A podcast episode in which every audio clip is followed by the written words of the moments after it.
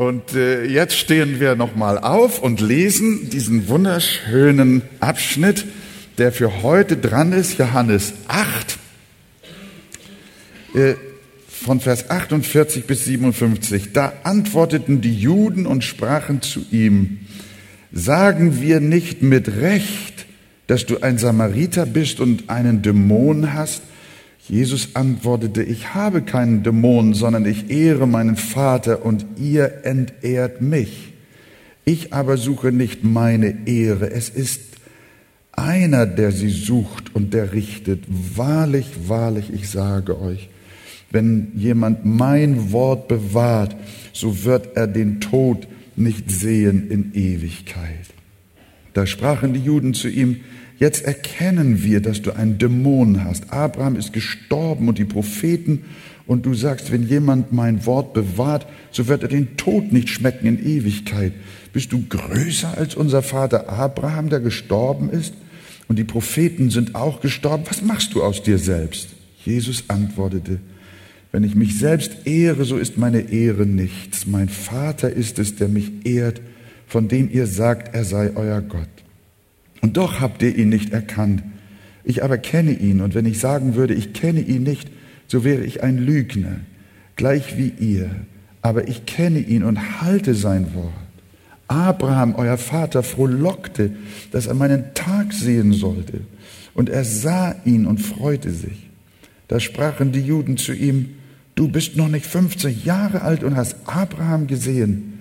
Jesus sprach zu ihnen, wahrlich, wahrlich, ich sage euch, ehe Abraham war, bin ich.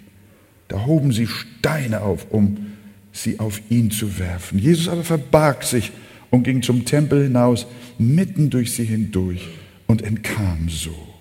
Amen. Lasst uns doch Platz nehmen. Liebe Geschwister, äh, ihr habt das Wort ganz gewiss schon äh, auch zu Hause gelesen und habt jetzt auch eure Bibel wieder mit dabei. Und es ist ja so erquicklich, aus jedem Vers auch einen Segen ziehen zu können für dein Herz und für deine Seele, für dein Leben.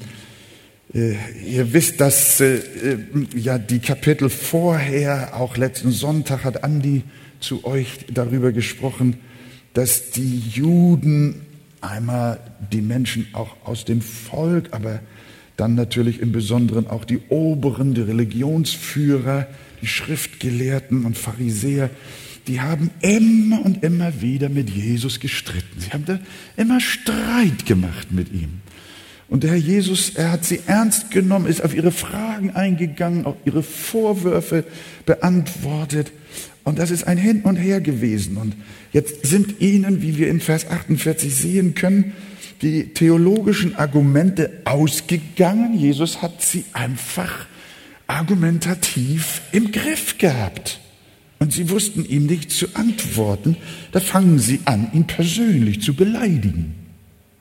Das ist immer so. Wenn wir dann sachlich nicht mehr weiterkommen, dann sind wir geneigt, persönlich zu werden. Und genau das macht, machen sie jetzt hier.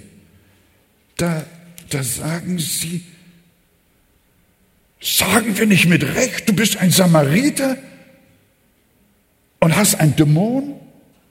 Ihr wisst, die Samariter, das war so, äh, so ein, ein, ein, ein Schimpfwort. Nicht?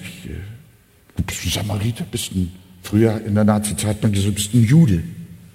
Und in noch früherer Zeit, oh, das mache ich gar nicht mehr ausdrücken, bin ja eigentlich froh, dass die Sache mit den Polen und den Deutschen in Ordnung ist. Aber ihr wisst, in der Zeit früher, äh, Gertrud erzählt mir das manchmal auch von ihren Eltern, die haben da im früheren Westpreußen gelebt und dann waren die einen sagten die Polacken und die anderen sagten die, wie, wie hießen die Deutschen? Jemzis oder äh, keine Ahnung.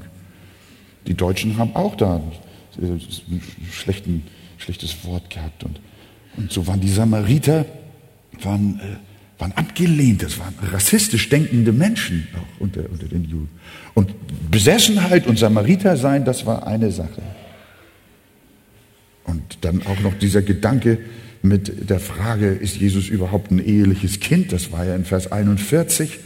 Das klang also auch mit hinein, das kommt später dann nochmal wieder.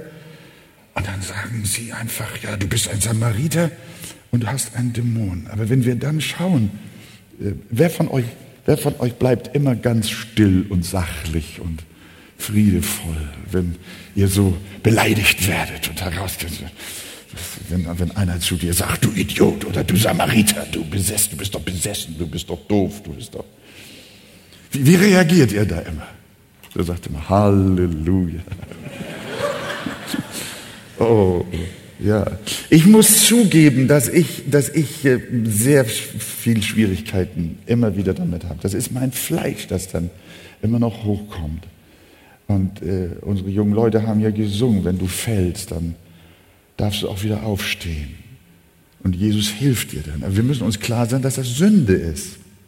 Wir können nicht einfach sagen, wir können nicht einfach sagen, äh, ja, ich bin provoziert worden und darum wurde ich zornig und wütend. Und darum habe ich zurückgeschossen und dem anderen auch irgendein böses Wort an den Kopf geschmissen. Sondern, sondern der Heilige Geist wohnt in unseren Herzen. Und, und der Herr Jesus in Vers 49, ihr habt es gelesen, der ist ganz unaufgeregt gewesen. Er hat natürlich die Sache richtig gestellt. Er sagt einfach, ich habe keinen Dämon, sondern ich ehre meinen Vater. Und ihr entehrt mich. Wenn ihr sowas zu mir sagt, dann entehrt ihr mich. Ich habe keinen Dämon. Aber er war nicht wütend. Er hat nicht zurückgeschlagen. Er hat Vers 50 noch gesagt, ich aber suche nicht meine Ehre. Ich, ich, ich, gut, ihr redet jetzt so bösartig zu mir. Und ich will mich auch gar nicht selber verteidigen. Ich suche gar nicht meine Ehre. Es geht gar nicht um mich. Es geht um meinen Vater. Und wenn einer meine Ehre sucht, dann ist das mein Vater. Und äh, er ist es, der richtet. Vers 50 habt ihr gelesen. Er hat dann die Sache einfach auch seinem Vater überlassen. Die Rache, sagt der Apostel Paulus, ist mein. Recht euch nicht selber. Die Rache ist mein. Und dann sagt Jesus, ich verteidige mich nicht. Ihr seid ganz böse zu mir. Ihr beleidigt mich hier schrecklich. Ich habe keinen Dämonen. Nein, sondern ich ehre meinen Vater. Und wenn ihr so mit mir umgeht, ihr könnt wissen, ich suche gar nicht meine Ehre. Äh, wenn ihr das aber macht, müsst ihr wissen, dass es mit einem Höheren zu tun hat. Und das ist der, der richten wird. Und das ist der lebendige Gott. Ist es nicht schön, dass wir so gelassen bleiben dürfen, auch in so aufgeregten Lebenssituationen, wenn wir so angegriffen werden? Ich wünsche dir das für deinen Termin, den du hast, nächste Woche. Wovor du jetzt schon Angst hast vielleicht. Du weißt nicht, was du sagen sollst, aber Gott wird dir geben, was du reden sollst. Und Jesus kehrt sofort wieder, er versucht sofort wieder sachlich zu sein. Also er blieb immer sachlich, aber er versucht auch dann also seine Gesprächspartner, die, seine Widersprecher, wieder auf seine Lehre, auf das Ernste zurückzuführen. Und dann sagt er in Vers 51, Wahrlich, wahrlich, ich sage euch, wenn jemand mein Wort bewahrt, so wird er den Tod nicht sehen in Ewigkeit. Jesus spricht wieder sehr ernst mit ihnen. Steckt diese Beleidigungen weg und geht da auch gar nicht weiter drauf ein, sondern er predigt. Er predigt und sagt, da gibt es Menschen, die halten mein Wort und andere halten mein Wort nicht. Wer ist das? Wer sind die, die sein Wort halten? Das ist ganz einfach. Das sind die, die wiedergeboren sind. Das sind die, die aus Gott sind. Ich weiß nicht, ob Andi darüber gesprochen hat im Einzelnen. Du hast einen ziemlich langen Abschnitt auch gehabt. Aber in Vers 43 da äh, äh, heißt es, warum versteht ihr meine Rede nicht? Weil ihr mein Wort nicht hören könnt, sagt Jesus. Und in Vers 47, aber wer aus Gott ist, der hört die Worte Gottes. Aber ihr hört nicht, warum hören sie nicht die Widersacher? weil sie nicht aus Gott sind, weil ihr nicht aus Gott seid. Wenn du manchmal fragst, warum, wie kommt das eigentlich, dass Menschen, wenn, wenn, wenn von Jesus gesprochen wird, vom Evangelium gesprochen wird, wenn aus der Bibel etwas gesagt wird, dann sind Menschen da, die verstehen. Und die nehmen das an und die nehmen das auf. Und die haben ein Echo, eine Freude, eine Lust. Ja, sprich weiter, ich möchte mehr hören. Und andere sind da, hör auf mit dem Quatsch. Hör auf, ich will das nicht hören. Das ist doch alles Blödsinn. Woher kommt das? Wir sind immer so schnell, immer, ja, das kommt daher, die einen wollen und die anderen nicht. Hört auf mit dieser Oberflächlichkeit. Das ist zu flach. Die Antwort, die hier in diesem Text war und auch bei Jesus, äh, äh bei Andi vorher, ist, die einen sind aus Gott und die anderen sind nicht aus Gott. So einfach ist das. Die einen haben den Geist Christi in ihr Herz bekommen, sind erleuchtet, ihnen ist das geschenkt worden. Und die anderen haben eine Decke vor ihren Augen. Und von den Juden, mit denen Jesus streiten musste, ist das bis heute so. Die verstehen nicht. Geh an die Klagemauer nach Jerusalem. Schau, wie die orthodoxen Juden dort ihren Gottesdienst feiern. Du kannst gar nicht wagen, mit ihnen über Jesus zu reden. Dann werden sie zornig, dann werden sie wütend. Genau wie zur Zeit Jesu. Das Geheimnis, und liebe Gemeinde, das dürfen wir, das, das, das darf uns in eine unglaubliche Dankbarkeit bringen, wenn ich dann solche Abschnitte hier wieder lese, die uns das hier wieder so nahe bringen und die Frage aufwerfen, woher kommt es, dass meine Seele Freude am Wort Gottes hat? Und andere Menschen haben das nicht. Woher kommt das? Dann kann ich nur niederfallen auf mein Angesicht und sagen, mein Gott, womit habe ich das verdient? Dass ich verstehen kann, was dein Wort mir sagt. Und dass wir begnadet sind. Und deshalb sagt es hier wieder so ganz stark auch, Jesus sagt, wenn jemand mein Wort bewahrt, das sind die Menschen, die der Herr erneuert hat in ihrem Sinn, in ihrem Geist und ihnen ein neues Leben, einen neuen Sinn, der sie aus der Finsternis zum Licht gegeben hat. Das sind die Wiedergeborenen. Und wer aus Gott ist, der hört die Worte Gottes und er bewahrt sie und hält sie. Verstehst du, mein Bruder, meine liebe Schwester, wenn du aus Gott ein Mensch bist, der aus Gott ist, dann ist in dir so ein Gehen, wenn ich das mal so sagen darf. Da ist in dir eine innere Disposition, eine Haltung in dir, die sich danach sehnt, Gottes Wort zu genießen, Gottes Wort zu lieben und Gottes Wort auch zu befolgen und es zu lernen und darüber nachzusinnen, ihm zu gehorchen und es auch eben wie täglich auszuleben. Und das tun die, die aus Gott sind. Und was ist mit denen? Die werden den ewigen Tod, die Verdammnis nicht sehen. Das sind die Gläubigen, von denen der Herr sagt, wahrlich, wahrlich, ich sage euch, wer mein Wort hört und dem glaubt, der mich gesandt hat, der hat ewiges Leben und kommt nicht ins Gericht, sondern er ist vom Tod zum Leben hindurchgedrungen. Halleluja. Ist das nicht schön? Da heißt es weiter, der wird den Tod nicht sehen. In Johannes 11, da kommen wir ja noch, die Auferstehung des Lazarus. Da hat Jesus gesagt, ich bin die Auferstehung und das Leben. Wer an mich glaubt, der wird leben, auch wenn er stirbt. Das war ja das Wort, das Lothar und die Familie Wieberneid auch über den Heimgang vom Burger gestellt haben. Ich bin die Auferstehung und das Leben. Wer an mich glaubt, der wird leben, auch wenn er stirbt. Burger ist gestorben, aber sie sieht trotzdem nicht den Tod. Wer mein Wort bewahrt,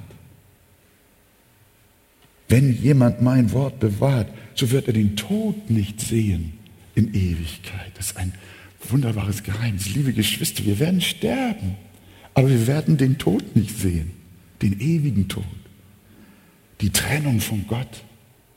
Wir werden die Verdammnis nicht sehen.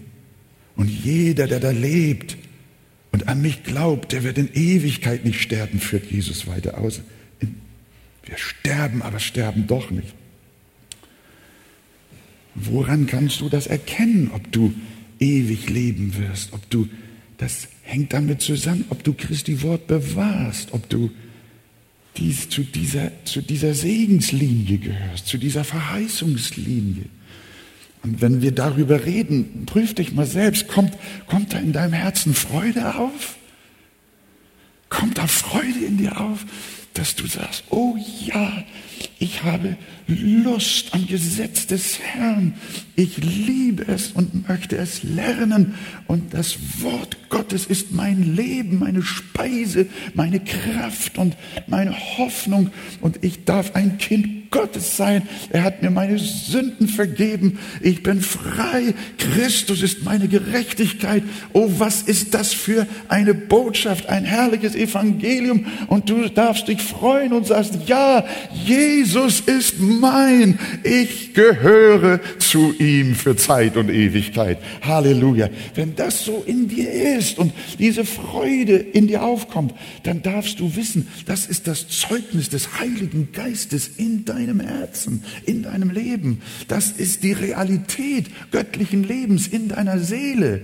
Und dann gehörst du zu denen, die sein Wort lieben und die sein Wort halten und den Tod in Ewigkeit nicht schmecken werden. Sag doch mal Amen. Halleluja. Oh, wovon spricht Jesus hier? Und die Pharisäer, die Juden? Dieser, oh, wie haben die reagiert wieder? Oh, das ist ja klasse. Das, oh Herr, sprich weiter. Lass uns mehr davon hören. Erklär uns das tiefer. Ich glaube, wir fangen an, das zu verstehen. Haben die so reagiert? Ihr habt es ja in der Bibel gelesen. Wie geht's weiter? Guck mal. Da sprachen die Juden zu ihm. Jetzt erkennen wir, dass du einen Dämon hast. Das war ihre Antwort. Jesus spricht über das ewige Leben, über den Segen, die Gnade, die Liebe Gottes, über sein Wort und all das Himmlische und Herrliche. Und die Juden sagen, jetzt sehen wir, er hat einen Dämon. Das war ihre Antwort. Ich hoffe nicht, dass Menschen hier sind heute Morgen, die auch vielleicht nicht so reagieren, aber die in ihrem Herzen einfach verbrettert sind und ver verrammelt sind. Das wäre sehr schade.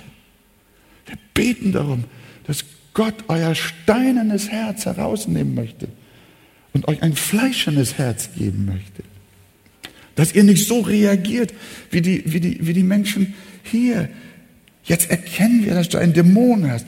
Abraham ist gestorben und die Propheten. Und du sagst, wenn jemand mein Wort bewahrt, so wird er den Tod nicht schmecken in Ewigkeit. Die, die, haben, die haben natürlich wieder ganz, ganz intellektuell mit ihrem Verstandes, mit ihrer Verstandeskraft argumentiert. Das ist ja unmöglich.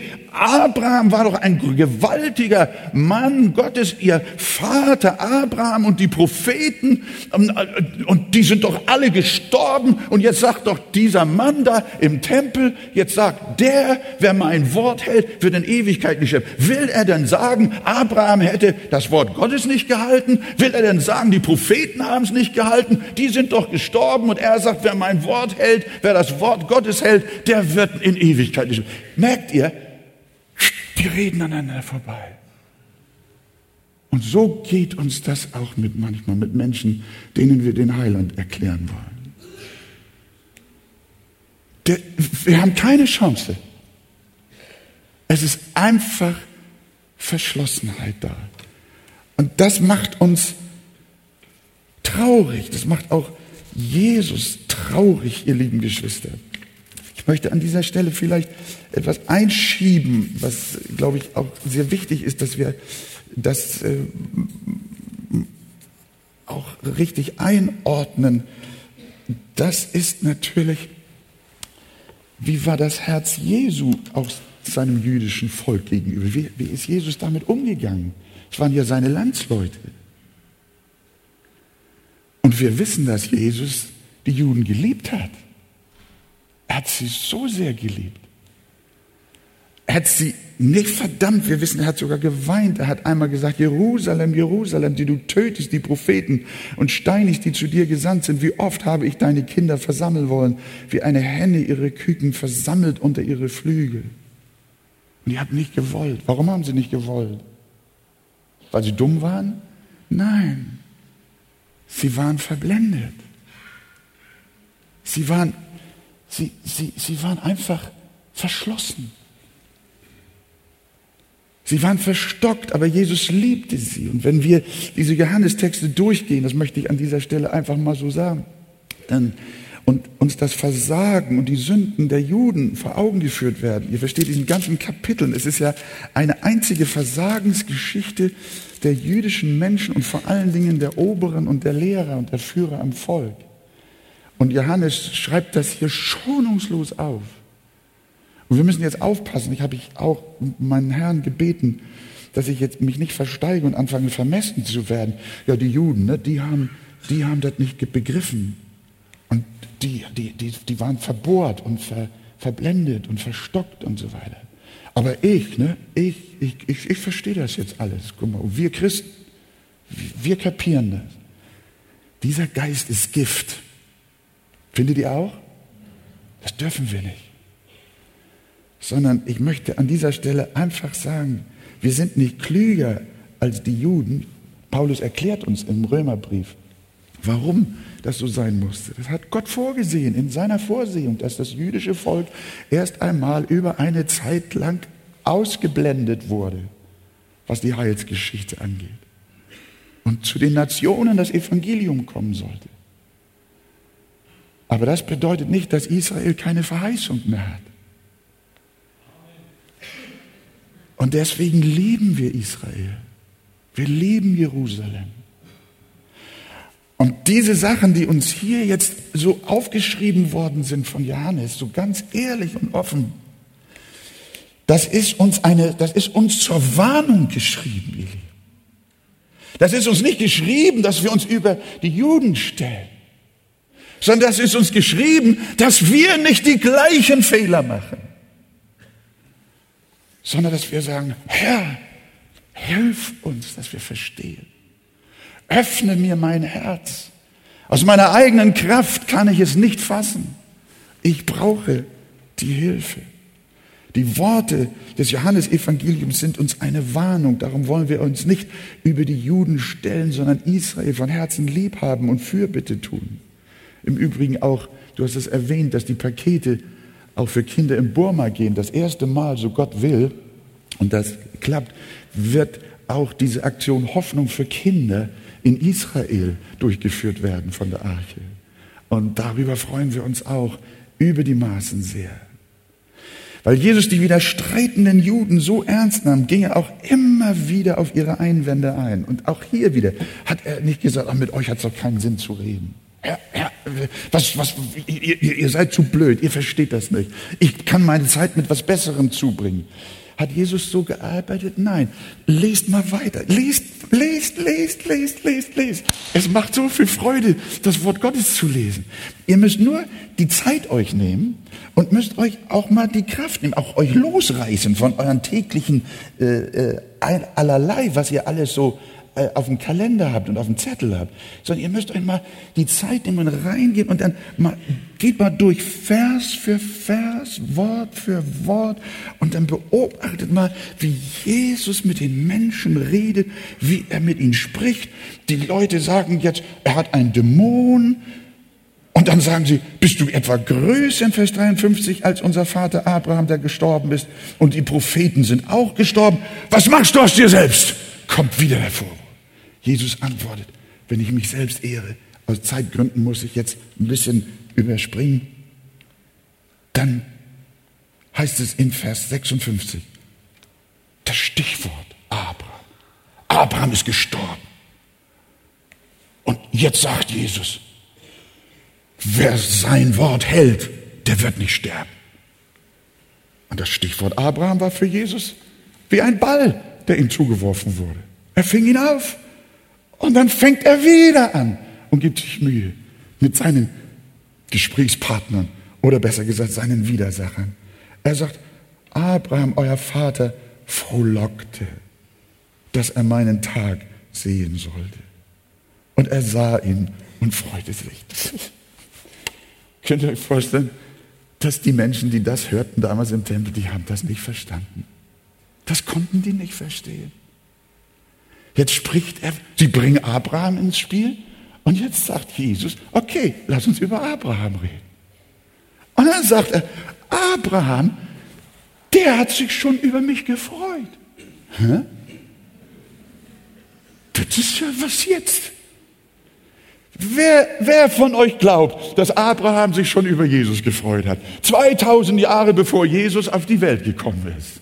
Ja, das ist ein Geheimnis. Er ist doch dafür, ich habe jetzt nicht die Zeit dafür. Die Gläubigen kennen das und diejenigen, und ihr lest das nochmal, und diejenigen, die noch nicht so nah an Gottes Wort und am Evangelium sind, ich möchte euch herzlich bitten, nehmt mal diese Lektüre, lasst das mal an euch ran und dann werdet ihr etwas Wunderbares lernen. Ihr werdet lernen, dass auch schon in der Zeit des Alten Testamentes Menschen waren, die an den Messias glaubten. Da waren Menschen, die das Heil Christi gesehen haben. Von Mose heißt es, dass er die Schmach Christi, der hat ja noch, der hat ja auch lange vor Christus gelebt. Der hat, von ihm steht geschrieben, der, er hat die Schmach Christi für größeren Reichtum gesehen, angesehen als die Schätze Ägyptens. Woher wusste Mose was von Jesus? Mose hat auch schon Jesus gesehen. Mose hat sich auch schon gefreut. Jakob hat sich gefreut. Isaak hat sich gefreut. Und All die Väter haben sich gefreut und die Propheten haben sich gefreut im Alten Testament. Und sie sahen seinen Tag und sie frohlockten und jubelten. Und ihr Lieben, damals haben sie sich gefreut. Und wir, die wir das nun alles schon geschichtlich, historisch hinter uns wissen, das Geschehen am Kreuz hat stattgefunden, die Erlösung ist geschehen, Jesus hat gerufen, es ist vollbracht. Wir schauen nicht vorwärts, was noch kommt, sondern wir schauen rückwärts, was schon geschehen ist. Und für uns sind diese wunderbaren Dinge Tatsache in Jesu Namen. Freut ihr euch darüber? Das ist doch eine solche Wonne, eine solche Wonne. Und die jüdischen Menschen, die antworten wieder, du bist noch nicht 50 Jahre alt und hast Abraham gesehen. Tja, so ist das. Jesus sprach zu ihnen, wahrlich, wahrlich, ich sage euch, ehe Abraham war, bin ich. Da sagt er nicht, ehe Abraham war, war ich, sondern er sagt, bin ich. Das erinnert an das gewaltige, ich bin, der ich bin. Hier sagt Jesus, hier kommt er wieder auf den Punkt und sagt, ehe Abraham war, bin ich. Ich bin immer. Als ich war, da bin ich. Wenn ich bin, dann bin ich. Und wenn ich sein werde, dann bin ich auch. Ich bin, der ich bin. Ich bin der Sohn Gottes. Ich bin Gott. Freunde. Wer es fassen kann, der fasse es. Wer Ohren hat zu hören, der höre. Wer Augen hat zu sehen, der sehe es. Wer Verständnis hat zu verstehen, der verstehe es. Und wem es gegeben ist, dem ist es gegeben. Und ich rufe euch, schaut mal, ehe Abraham war, bin ich. Und wie schließt das Ganze? Habt ihr es gelesen? Wie geht es weiter? Wie geht es weiter? Habt ihr es nicht gelesen? Doch. Was sagt richtig? Sie nehmen Steine und werfen damit auf ihn. Das war genug. Erst hatten sie keine Argumente mehr, dann haben sie ihn beleidigt. Du bist ein besessener Samariter. Und als es dann weiterging und er weiter im Ernst und in Liebe mit ihnen sprach und ihnen etwas vom Heil in Christus erklärte, wer er ist, woher er kommt. Und er ihnen sagte, dass auch Abraham schon und die Propheten ihn gesehen haben. ihnen das Verständnis fehlte, wurden sie wütend und sie steinigten ihn. Und die Frage heute Morgen, ihr lieben Freunde, was willst du tun? Was willst du tun mit Jesus? Das ist die Frage. Willst du ihn auch steinigen? Willst du ihn verleugnen? Willst du ihn lächerlich machen? Willst du ihn durch den Kakao ziehen? Willst du ihn beleidigen? Oder ist Gottes wunderbarer Geist an der Arbeit? In Begleitung seines Wortes und seiner heiligen Schrift. Möchtest du heute Morgen sagen, nein, ich will keinen Stein auf Jesus werfen, sondern ich möchte, ich möchte ihn verstehen lernen. Ich möchte ihn lieben lernen. Ich möchte erkennen, was er für mich ist, was er für mich getan hat. Möchtest du das in dein Herz aufnehmen, seinen Kreuzestod, sein vergossenes Blut, sein Erlösungswerk, seine Errettung, sein ewiges Heil.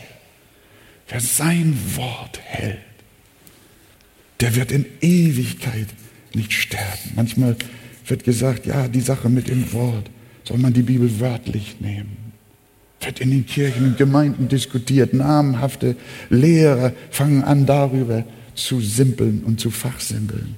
Aber die Bibel sagt, die Worte des Herrn sind lauter wie Silber, im Tiegel geschmolzen, geläutert siebenmal. Gottes Wort ist geläutert wie Silber im Tiegel. Die Bibel ist rein. Sie enthält nicht Gottes Wort. Sie ist Gottes Wort. Die Bibel sagt von sich selber, Gottes Wort ist im Tiegel geschmolzen, geläutert, siebenmal. In Sprüche 30, Vers 5. Alle Worte Gottes sind durchläutert. Er ist ein Schild denen, die auf ihn trauen. Alle Worte sind durchläutert. Das Wort Gottes ist rein, liebe Gemeinde. Das Wort Gottes ist göttlich. Es ist wirklich heilige Schrift. Heilige Schrift. Siebenmal geläutert. Fang nicht an und sag, man soll nicht alles wörtlich nehmen. Was Gott gesagt hat, nehmen wir wörtlich. Sagt ihr Amen? Und deshalb möchtest du nicht auch diese Liebe in deinem Herzen haben. Zum Wort Gottes, zu Jesus und ein Kind Gottes werden.